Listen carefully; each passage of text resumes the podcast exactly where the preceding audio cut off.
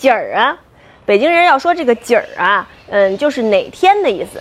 嗯，好比说您今儿打疫苗啊，啊，呃，您今儿来呀。可是不是所有的几字儿啊后面都加儿，呃，比如说您又不能说今天是星期几儿啊，啊，您也不能说这个过春节说今年大年初几儿啊。哎，说到这儿，我想起一个全国小朋友都非常关心的问题，就是今年几号放暑假呀？世界，呃，这个北京人说世界呀，就是到处的意思。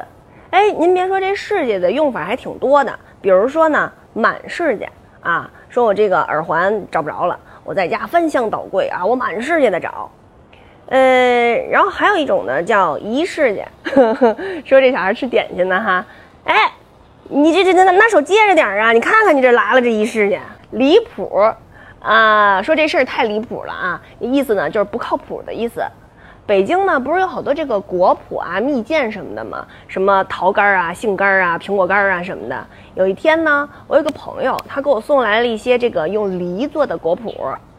我妈来我们家玩啊，哎，我这个拿出来赶紧给老太太尝尝啊。我就说妈，哎，您来了这梨脯